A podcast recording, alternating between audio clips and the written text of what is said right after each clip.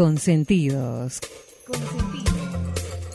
Con Manuel Corral Vive. Picado, dos hojas de laurel, un vaso de vino blanco, Arrancá la mañana de sábado junto a Manuel Corral Vive. Manuel Cocina. cuatro o cinco cucharadas de aceite de oliva, una cebolla Elegimos música especialmente para esta mañana.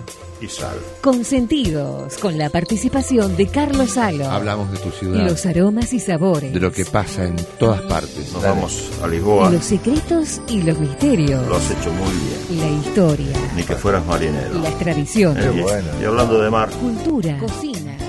de la vida. Comer y beber. música con Consentidos. Escuchar y aprender. Consentidos. Hasta las 10.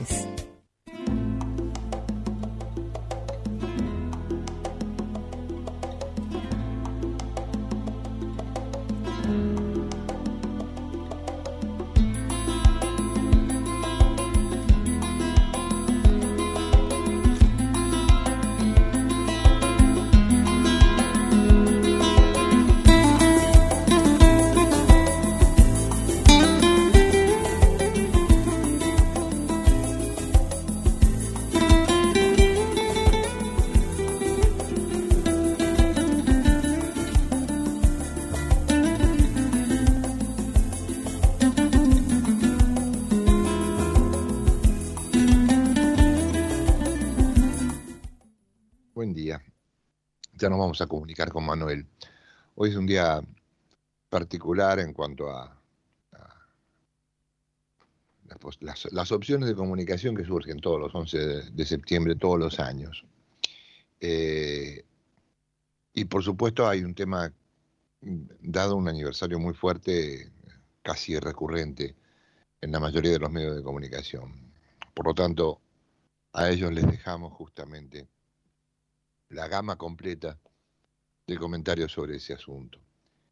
Sin embargo, nosotros sumamos eh, una fecha más en función de algo que nos compete altísimamente, que es por el fallecimiento o por la por el aniversario del fallecimiento de Domingo Faustino Sarmiento, la, la recordación especial para la vida docente ha ido creciendo en los últimos tiempos de importancia, más tomando en cuenta cuestiones jerarquizadas en función de la rentabilidad, por decirlo de alguna manera, que los docentes tienen por su trabajo. Entonces, em,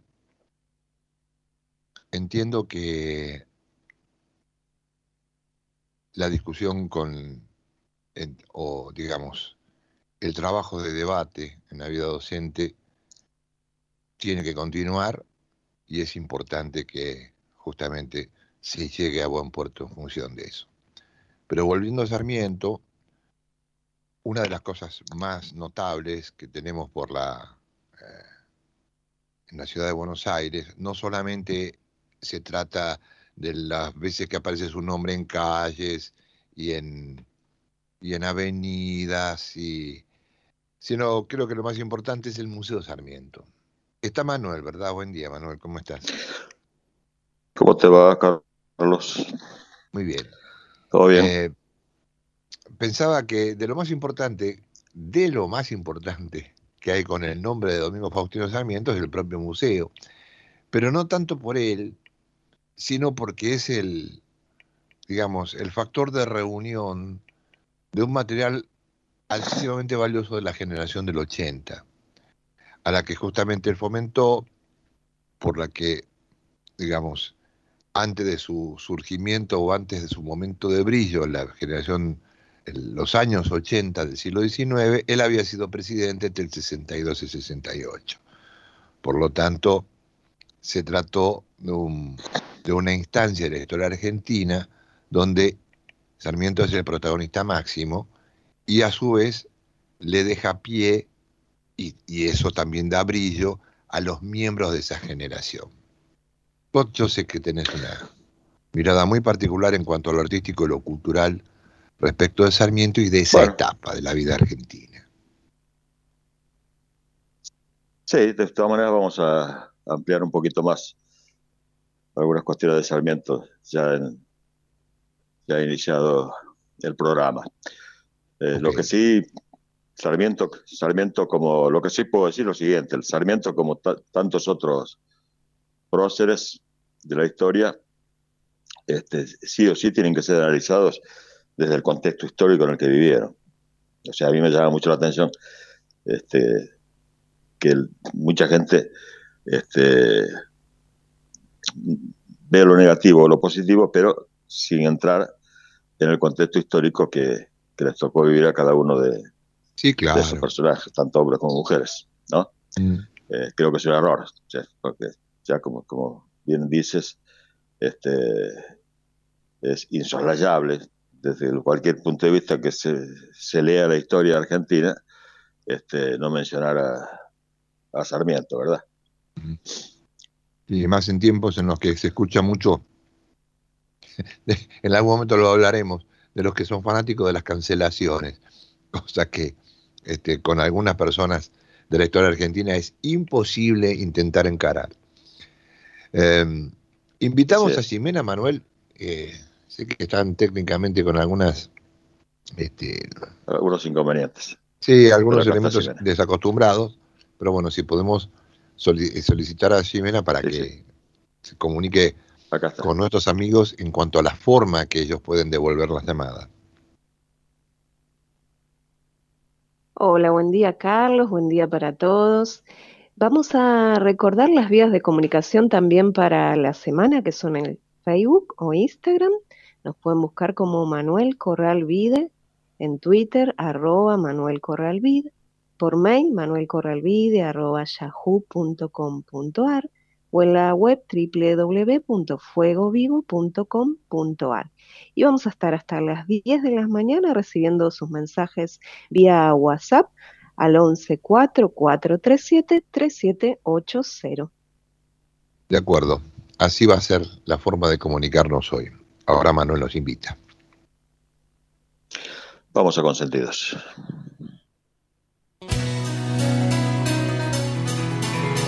Consentidos con estos auspicios. Cata, empresa española, líder en campanas de cocina, pone a su alcance la más alta tecnología en cocinas, hornos, anafes y extractores de aire. Distribuidor exclusivo en Argentina, Electrobinam, Sociedad Anónima.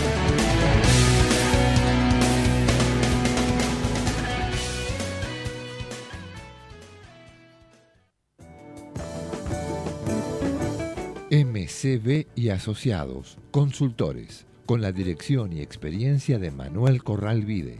Conferencias, clases magistrales, asesoría gastronómica, aperturas de nuevos emprendimientos, auditorías, control de gestión, capacitación de personal, análisis de costos, rentabilidad, confección de cartas y todo lo necesario para el éxito de su negocio. Informes manuelcorralvide.yahoo.com.ar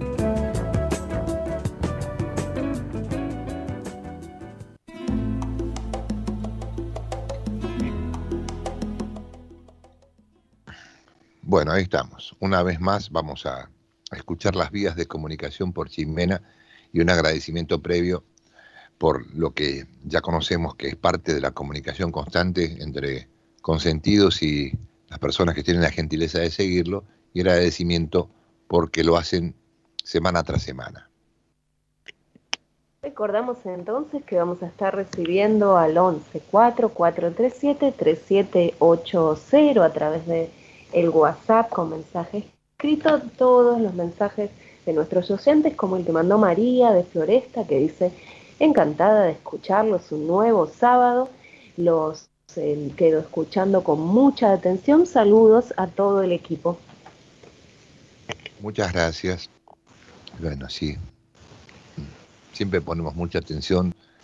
Todo está basado en ideas que Manuel tiene para transmitir cosas que son definitivamente eh, interesantes. Así que vamos a una de ellas. Así es. Bueno, vamos a seguir un poco con, con el tema, con el Sarmiento. Por supuesto, vamos a, tocar, dada la temática de consentidos, algunas cuestiones que tienen que ver con la comida, ¿verdad? Este, aunque me quedé pensando un poquito en lo que hablamos en la, en la preapertura y eso de esa tendencia me parece que está dando vueltas de, no de cancelar, sino de incluso de, anular el pasado, ¿no? Sí, que de, pronto, eh, de, pronto, nos trae la sorpresa de, ciertas acciones este, absolutamente incomprensibles. Por ejemplo, Canadá este, mandó quemar o, destruir y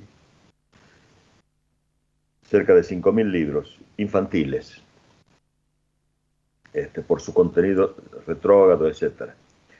Este, ahí me llama la atención que se, se, trate de eliminar el pasado este, con metodologías también del pasado, ¿no? Porque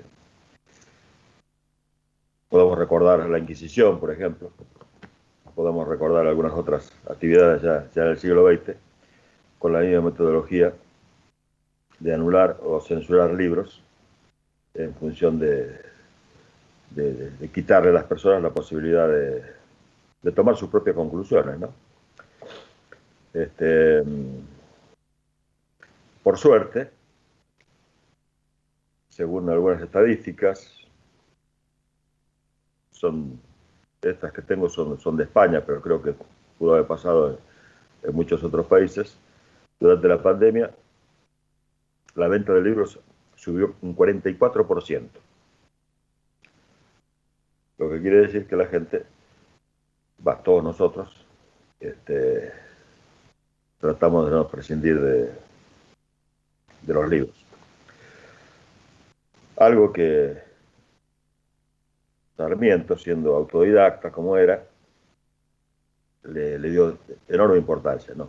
tanto a la educación y a la posibilidad de, disponer de, libros. Pero yendo a, Sarmiento Goloso, bajando un poco a Sarmiento del, del bronce o de la picota, según la mirada de unos u otros, Sarmiento Goloso hay muchísima documentación, muchos escritos, tantos propios como de, de, contemporáneos, que nos permiten corroborar el placer que Domingo Faustino Sarmiento sentía al degustar diferentes platos, especialmente regionales. Eh, hay historiadores que afirman que fue el prócer al que más le llamaba la atención las artes culinarias. El pucherito de doña Toribia, los higos secos de su mamá, las conservas que preparaba su hermana. A Domingo Faustino Sarmiento le gustaba comer bien. Y esta pasión la dejó escrita en varias cartas y aún en libros. Por eso, este, por ejemplo, podemos decir que de San Juan añoraba, por supuesto, sus paisajes, las montañas, la casa materna, Sarmiento vivió solo 19 años en su provincia. Fue un, fiel admirador de las conservas típicas de la región y en cartas que le escribió a su madre y a sus hermanas pedía que le realizaran envíos de estos productos. Le encantaba la crema de la vainilla, eh, una especie de natilla, ¿no? Y las empanadas sanjuaninas. En una oportunidad, ya viviendo en Buenos Aires, le pidió a su hermana bienvenida, que estaba en San Juan, que le enviara los dulces, conservas, higos y membrillos. En esas líneas no tuvo resquemor en reconocer su pasión por los duranos en aguardiente y las pasas de higo. Ni que hablar de su gusto por las aceitunas remojadas o prensadas, y aunque en varias oportunidades reconoció que le caía pésimo, no dejó de comer su ensalada de pepinos. Es recordada la anécdota de Bienvenida o alguna de las de otras hermanas diciéndole que no había pepinos y él contestando que el indigestaban más las mentiras que los pepinos. En su viaje por Europa, además de dedicarse al estudio del sistema educativo y algunos otros placeres adicionales y visitas a algunas personalidades, se maravilló ante los recetarios de los distintos países que recorrió e incluso contrató a renombrados cocineros para que prepararan comidas especialmente para él, lo que en este contexto también nos da una idea del poderío económico de don Faustino y de la mayoría de los argentinos que viajaban a Europa en esa época. Exactamente. Pero muy bien. Em, desbordado en el estilo literario, parece que también lo fue en la mesa. Muchos contemporáneos se asombraron cuando por vez primera lo veían comer, ya que lo hacía con tantas ganas y con tan evidente sentido del disfrute, que resultaba imposible no advertir el don de su gula. Matías Bruera, en su libro La Argentina Fermentada, vaya título, refiere una anécdota que revela el gusto de Sarmiento no solo por algunos platos, sino también por el incordio que podía causarle a algunos comensales refinados, entre comillas, y rastacueros de la criolla barbaria de su irreverencia culinaria. Un hecho puntual ocurrió en su casa del Tigre durante una comida en la que se encontraba también el entonces presidente de la República. Después de la exquisita ingesta, Sarmiento aclaró, para asombro y asco de algunos, que les había servido carpincho en vez de liebre, como les había dicho. Es decir, chigüere asado y no el cibet que los sibaritas presentes creían haber degustado.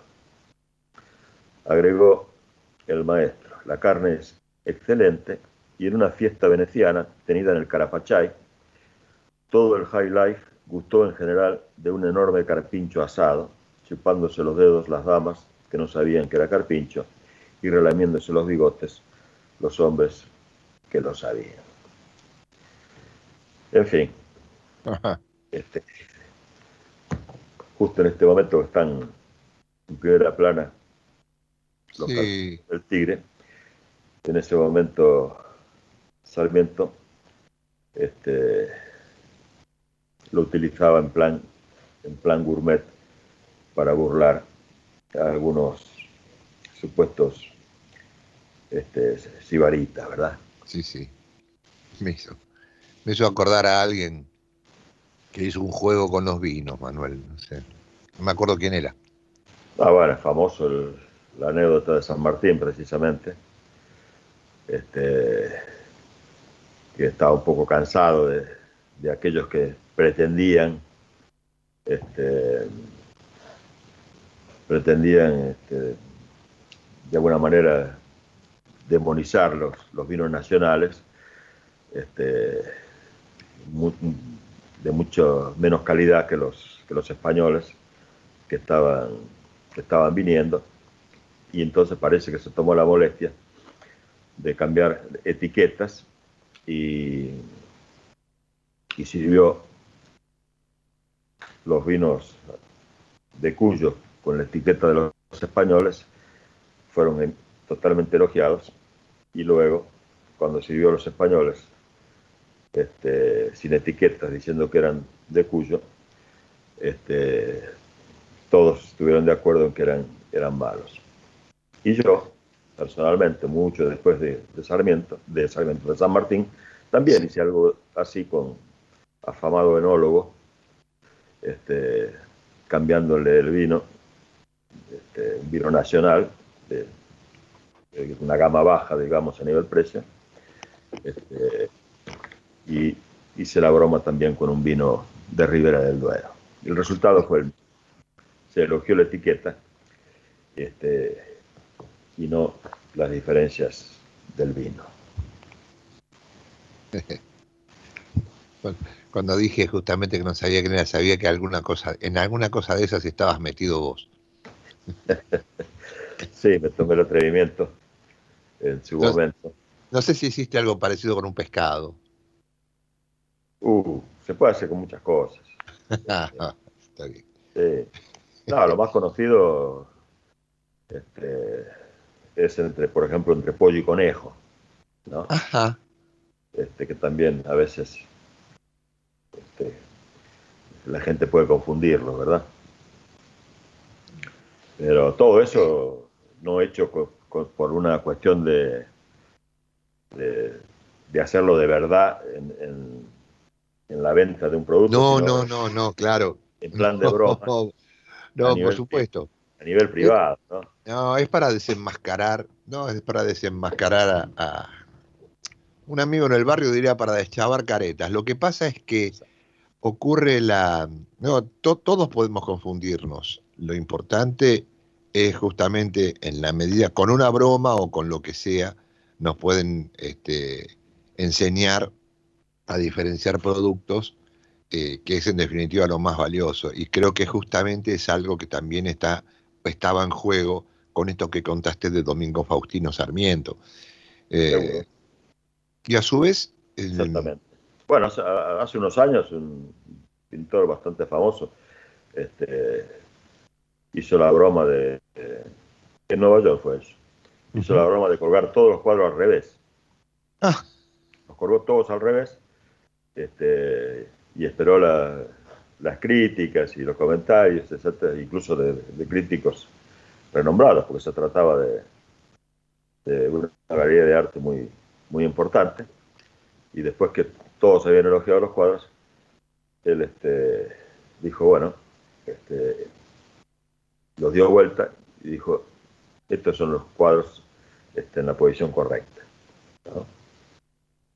Increíble, porque a lo mejor habrá generado que más de uno tuviera una mirada acerca de la proyección del espacio y ese tipo de observaciones que se suelen hacer sobre este, las artes no figurativas que pueden dar muchísima eh, expresión a partir de la sensación que deja. Así es. Muy bien. Qué bien. Todo esto se soluciona con educación, volviendo a la cuestión sarmentina, ¿no? O sea, un tipo eh, educado, instruido, este, difícilmente comete el error de hacerse que sabe de algo que en, realidad no entiende, ¿no? Aparte, la única forma de, aprender es decir, justamente, no sé. Tal cual. Exactamente es eso. Cuando, cuando no lo sé, usar esas dos expresiones, esas dos palabras, es maravilloso. No sé, contame, no sé, explícame, no sé, decime. Claro. me gustaría saber, qué bueno aprenderlo. Bueno, en definitiva es lo que aquí nos pasa prácticamente a todos cuando te escuchamos. Y este, más cuando es así, uno tiene reconocimiento sobre la actividad que ejerce una persona y está ávido de conocer, termina, este, termina siendo una gran satisfacción aprenderlo. Eh, si te parece, vamos a Jimena una vez más, justamente en función de esta cosa que aprendemos todos y, e intercambiamos impresiones en esta hora por Radio del Pueblo todos los sábados, en Consentidos. Así que, sí, contanos. Seguimos recibiendo los mensajes a través del WhatsApp al 1144373780. Vamos a agradecer a Ide de Remedios de Escalada que nos dice buen día eh, para todos, como todos los sábados. Felicitaciones a Manuel hoy en el Día del Maestro por sábado a sábado todo lo que nos enseña y a Carlos también con la música, nos enseña sobre los intérpretes, enseñando buena música. Buen fin de semana y para mañana seamos ciudadanos otra vez. Y Jorge Perino, que dice buen día, hoy se festeja el Día del Maestro, noble profesión que dos de mis hijos tienen mañana a votar con muchas ganas. Saludos al equipo.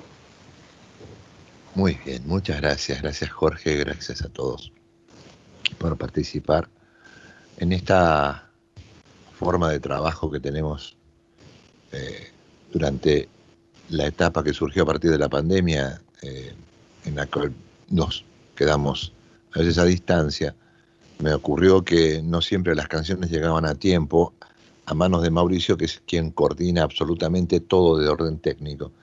Había preparado eh, el tema de Nino Rota que compuso para Amarcord, para la película de Fellini, uno de los dos gigantescos temas, y uno se llama Marines de Primavera. aspiro a escucharla, eh, si es que eh, está todo bien, y, en caso de, de fallar, veremos justamente qué hacemos musicalmente, pero tengo la sensación de que todo está en marcha para escuchar la gran creación de Nino Rota.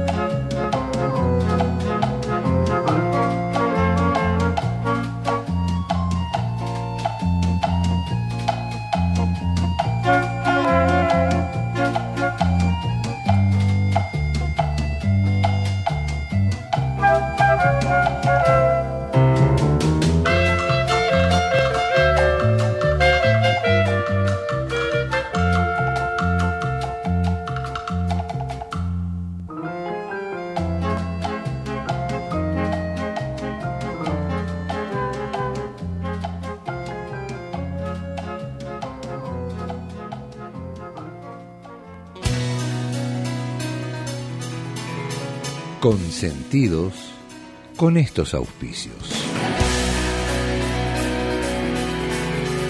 Cata, empresa española, líder en campanas de cocina, pone a su alcance la más alta tecnología en cocinas, hornos, anafes y extractores de aire. Distribuidor exclusivo en Argentina, Electrobinam, Sociedad Anónima.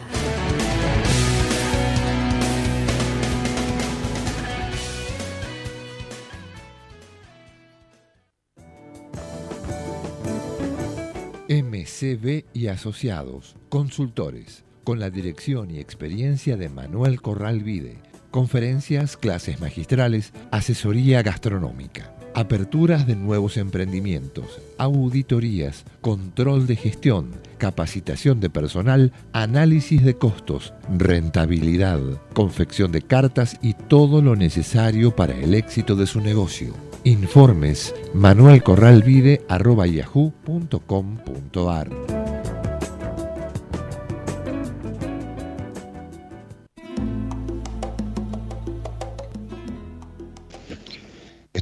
Está que, hablando de Sarmiento, eh, fue uno de los eh, hombres públicos, vamos a llamarlo, eh, este, digamos, afamadas personalidades que comenzaron a tener registros fotográficos combinados con el trabajo plástico o las artes plásticas o los retratos. Entonces hay de todo en cuanto a, la manera de conocer el rostro eh, real de, Sarmiento y de muchos eh, políticos y personalidades de su época, es decir, de fines del siglo XIX, cuando las primeras imágenes desde los daguerrotipos y las fotografías aparecían por primera vez.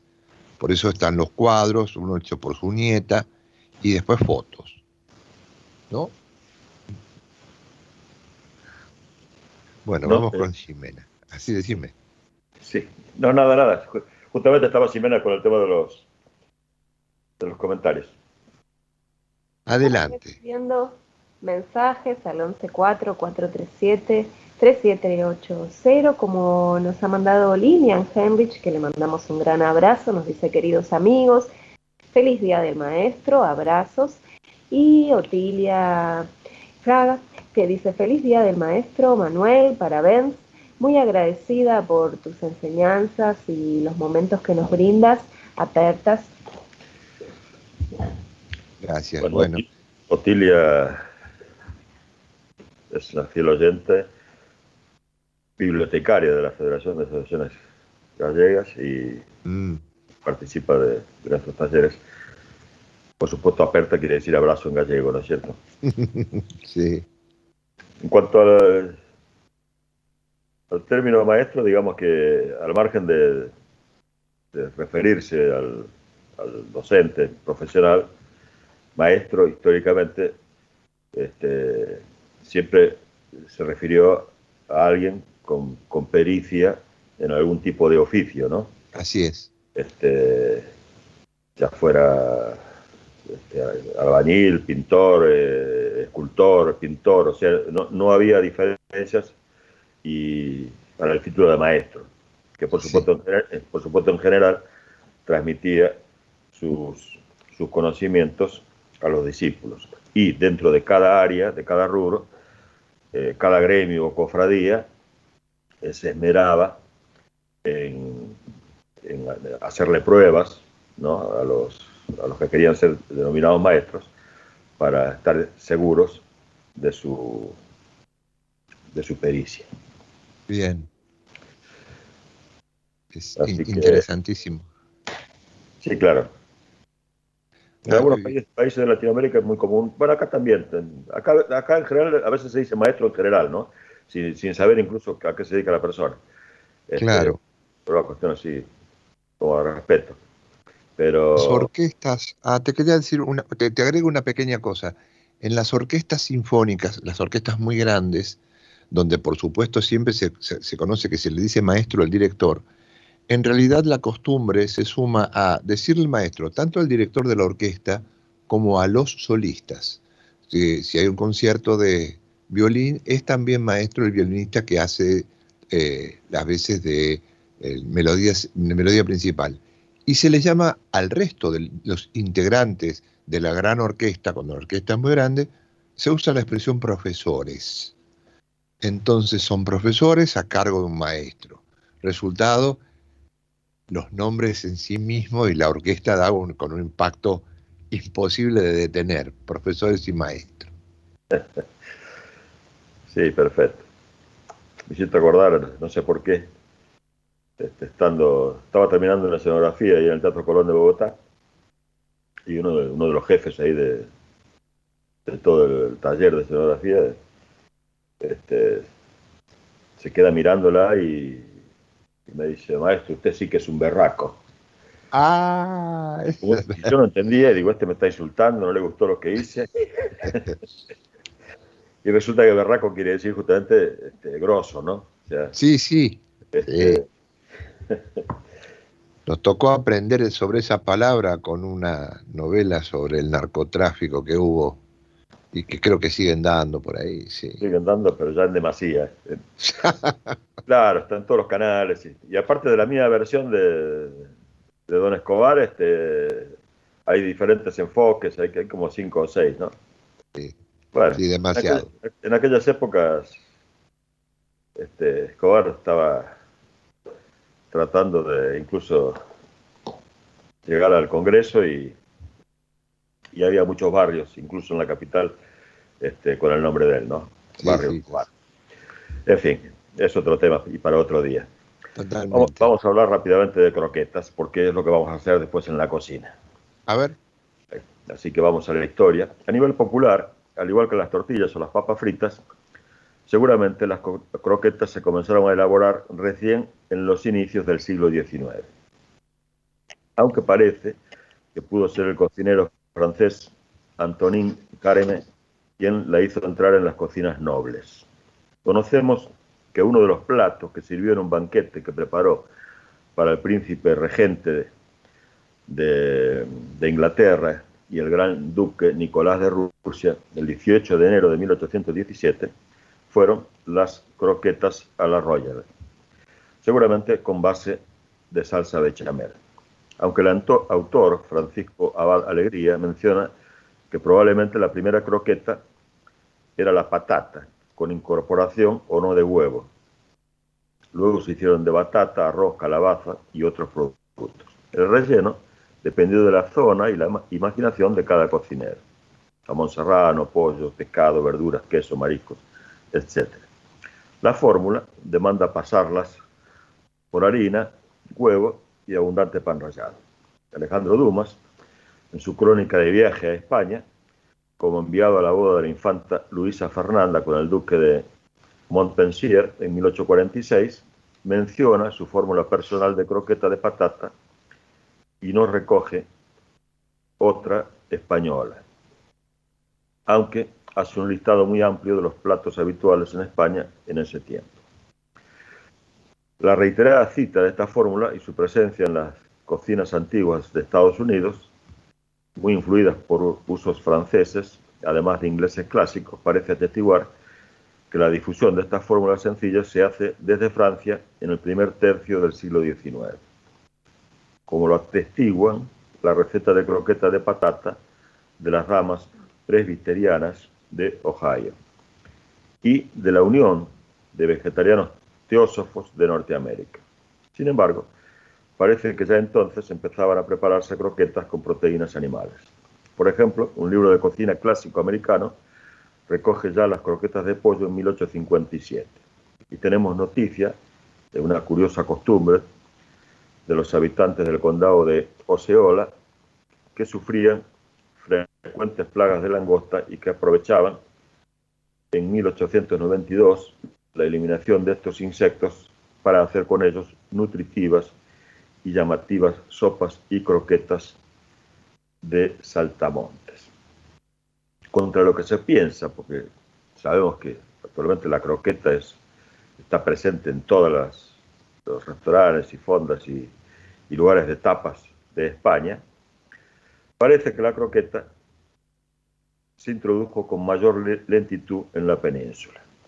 El famoso manual de rementería no las menciona en 1837, como tampoco lo hace el popular manual de Jiménez Fornesa en 1871, casi a finales del siglo.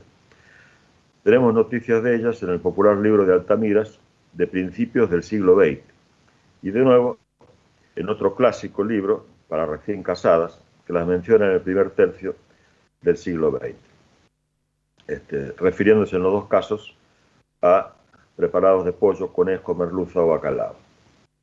En Holanda se hicieron muy populares con el nombre de croquet.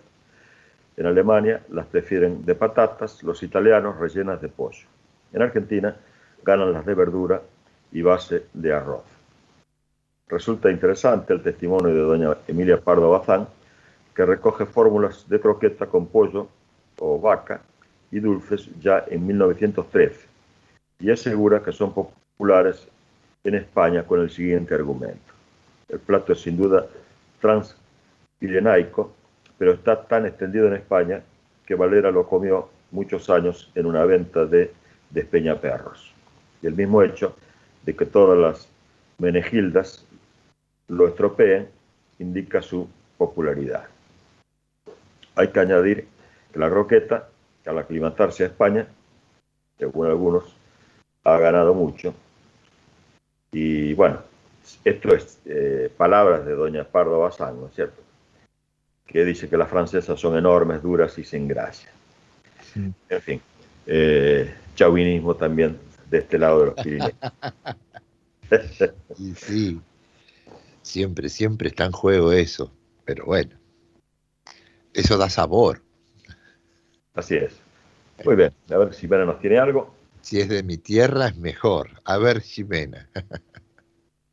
Sí, vamos a mandar un abrazo a Norma de Piñeiro que dice agradecida por estos pedacitos de la vida de Sarmiento que compartimos hoy. Buena semana para todos, nos desea. Muchas gracias.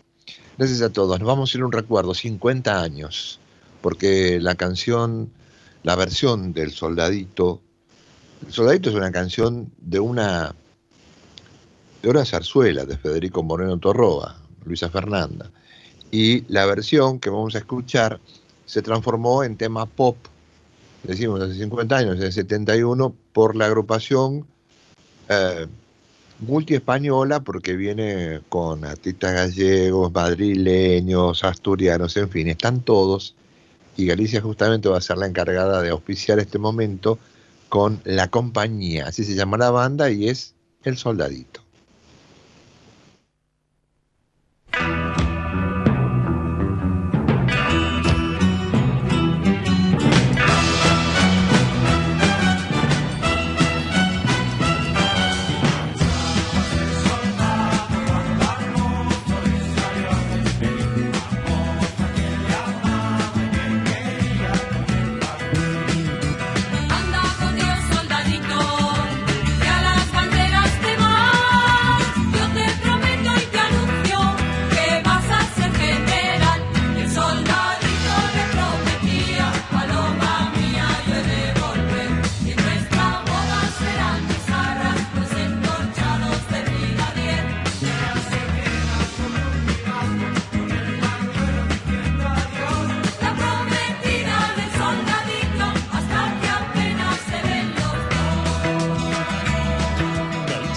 Cerca de ti, estés donde estés. La Secretaría General de Emigración amplía los programas a tanto para emigrantes como para sus descendientes a través de la Estrategia Emigración y la Estrategia Retorna 2020. Más de 150 medidas con las que la Junta de Galicia quiere ayudar a los gallegos de América y a aquellos que quieran regresar a Galicia a través de incentivos sociales y económicos de carácter profesional y formativo, entre otros así como con ayudas extraordinarias por enfermedad, discapacidad o desempleo, viajes de reencuentro con Galicia, becas universitarias y de formación profesional en Galicia, ayudas para emprendimiento y actividades culturales y cursos. Bartolomé Mitre 2550, Ciudad Autónoma de Buenos Aires. Teléfono 4952 9400 de lunes a viernes de 9 a 14 horas. La delegación de la Junta de Galicia en Buenos Aires está para escucharte. Te esperamos. Más información en www.galiciaaberta.com.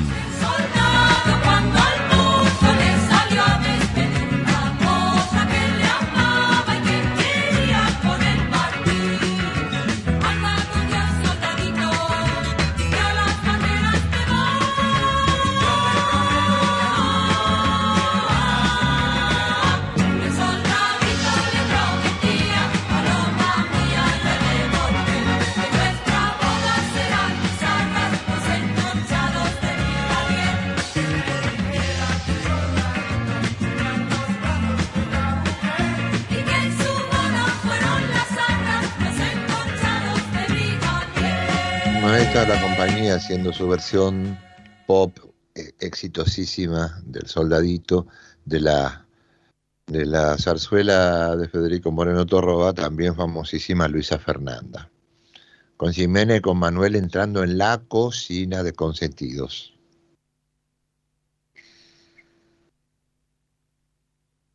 Estamos. Porque me, me gustaría... Eh, entrar en la cocina si es que tenemos la posibilidad. Sí, antes de la cocina, vamos a saludar a Carmen y Roberto de Villaluro, que nos dicen buen día para todos, celebramos con mucho cariño y respeto el Día del Maestro, que nos entrega sabiduría y nos saca la ignorancia de la vida y nos da la posibilidad de progresar. Nos saludan Carmen y Roberto con fe y esperanza de un presente a un futuro mejor. Y Carlos Rivadulla del Centro Cultural del Partido de la Estrada nos dice buen día, Manuel ¿podrías eh, dar la receta de las empanadas sanjuaninas? Y dice, en mi opinión personal, hoy se recuerda al Sarmiento de la Picota, junto con un emoji de una carita enojada. Bueno, daremos en su momento la, receta de la empanada sanjuanina. Pero, a raíz de lo que dice Carlos, he de destacar, por ejemplo, el elogio de, don Juan Manuel de Rosas, este, refiriéndose al Facundo, cuando dijo, el loco de Sarmiento escribió un muy buen libro.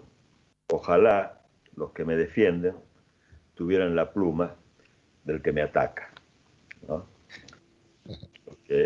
No solamente habla bien del libro, sino también de Rosas, que, tuvo esta, esta posición de, no confundirlos tanto, ¿no? De lo que sí, completamente. La manera en que estaba escrito el libro, a la margen de los argumentos eh, que se utilizaban. Sí, sí. Aparte, en la historia argentina, Sarmiento es un tercero en discordia entre Rosas y Urquiza, porque justamente Rosas y Urquiza enfrentados entre sí y a su vez Sarmiento enfrentado con cada uno de ellos. Un triángulo. Bueno, eh, en realidad este, la personalidad de, Sarmiento los llevaba a, siempre buscar este, a quién atacar, ¿no? Era una persona que le gustaba la, la polémica, este, pero a veces la polémica termina siendo creativa, ¿no? Definitivamente. Pero sí, bueno, este, Sarmiento se dio el lujo de, de vestir uniforme militar, este, siendo escribiente de Urquiza, ¿no? Así es. Eh, hay una, esto te digo rápidamente al vuelo, en, la, en el Palacio de San José, donde justamente se recuerda la historia de Urquiza, lo más destacado que te cuentan los guías es cuando él lo tuvo que recibir a Sarmiento arrojando en el acceso de la casa, el caserón del, de San José, una alfombra de pétalos de rosa. Chao, listo. Bueno, Avanti. Vamos a las croquetas. Vamos a hacer una croqueta de arroz y mozzarella. Vamos a usar 300 gramos aproximadamente de arroz, un huevo, 100 gramos de queso rellenito rallado, una cucharada de provenzal, ajo, perejil picado en aceite, en aceite de oliva, 250 gramos de mozzarella y para el rebozado harina cantidad necesaria, dos huevos batidos, pan rallado cantidad necesaria y aceite para freír. Ya sabemos que las croquetas a veces se utiliza este, arroz sobrante, ¿no? Sí. Que si tienes arroz sobrante, obviamente utiliza ese. Riquísimo. Exacto. Si no, sí, claro, ya está saborizado y todo. Si no, hervir el arroz en abundante agua con sal, dejar que se pase un poquito de punto para que pueda aglutinarse mejor escurrir, refrescar el, arroz para enfriarlo y volver a escurrir bien dentro de un colador. Salpimentar a gusto, añadir el huevo semibatido, el queso rallado y el provenzal, mezclar todo bien con una cuchara, luego tomar porciones y darle forma de bolitas o de albóndigas, que albóndigas de hecho quiere decir lo mismo, la bolita, este, redondas o alargadas, luego ahuecarlas con con algún elemento o, con un dedo e introducir en cada una un bastoncito de mozzarella. Luego volver a cerrar dándole la forma original y ahora pasar las croquetas por harina, después por los huevos batidos, ya salpimentados, luego por pan rallado, volvemos al huevo y por último al pan rallado, presionando un poco para adherir bien el rebozado y formar una buena costrita para que no se escape nada. Es, importante. ¿Qué? Es impresionante, riquísimo. Estoy escuchando eso. Ah, bueno. Entonces, es importante acomodar las croquetas sin encimar en una fuente y llevar, esto es, mucha gente a veces no lo hace, a la heladera por lo menos una hora. Luego, freír en abundante aceite, caliente, hasta que estén doradas. Se va retirando con la espumadera sobre papel absorbente y servimos calientes nuestras croquetas de arroz y mozzarella. Si tenemos arroz que nos sobra, hay que preparar eso. Así es. Sí, claro, es importante seguir, seguir los pasos para que, para que salgan como corresponde, ¿no? O sea, haciéndole honor al, nombre, crocantes, y este, sin haber absorbido eh, aceite, ¿no es cierto? Para esto, una buena fritura profunda con bastante aceite, aceite nuevo si es, si es posible. Ximena creo que tiene algo para nosotros. Con gusto. Adelante, Ximena. Un último mensaje de Normi y Horacio de Pilar que dice, buen día Manuel y equipo, un merecido Día del Maestro para todos ustedes con mucho cariño. Muchas gracias. Gracias a todos por participar. Eh, hace un programa justamente con, con mucha interacción. Sí, ese creo que tomamos una decisión este, acertada. El 11 de septiembre, a raíz de, del aniversario del atentado este, de las Torres Gemelas, seguramente ocupa eh, eh, todo, toda la temática de las primeras planas y, y los distintos programas. Y por ahí pasa un poquito desapercibido el 11 de septiembre como Día del Maestro, que me parece este, no tenemos que olvidar nunca. Te guste o no te guste Sarmiento, pero los maestros son indispensables para lograr una sociedad educada, sana y con, capacidad de, de discernir, ¿verdad? Totalmente. Creo que hablar de Sarmiento con todo lo que implica de un lado y del otro ese es el famoso debate formidable. Con eso los despido, amigos. Claro, claro, porque los que, los que planteamos los aciertos eh, somos muy conscientes de, los errores que también cometió este, don Sarmiento. Este, algunos que tienen que ver con la soberanía, en fin. Pero no creo que haya prócer que no haya cometido errores, algunos productos del mismo tiempo histórico que les tocó que les tocó vivir, ¿no? El cual. Pero, pero bueno. Bueno, quedan todos invitados para seguir a Fuego Vivo. ¿eh? Así es. Fuego Vivo. Este, seguimos, seguimos sumando, sumando historias este, estoy terminando justamente una última historia que tiene que ver con el recorrido, este, interesante recorrido de una receta aparentemente simple, ¿no? El arroz con pollo. Desde Asia a nuestro país. Muy bien. Entonces dejamos a nuestros oyentes en muy buena compañía. Está por comenzar cuando canta España la creación de nuestro querido y recordado Juan Alberto Baleari, actualmente conducido por Rocío del Cielo. Nosotros volveremos el sábado que viene con más consentidos.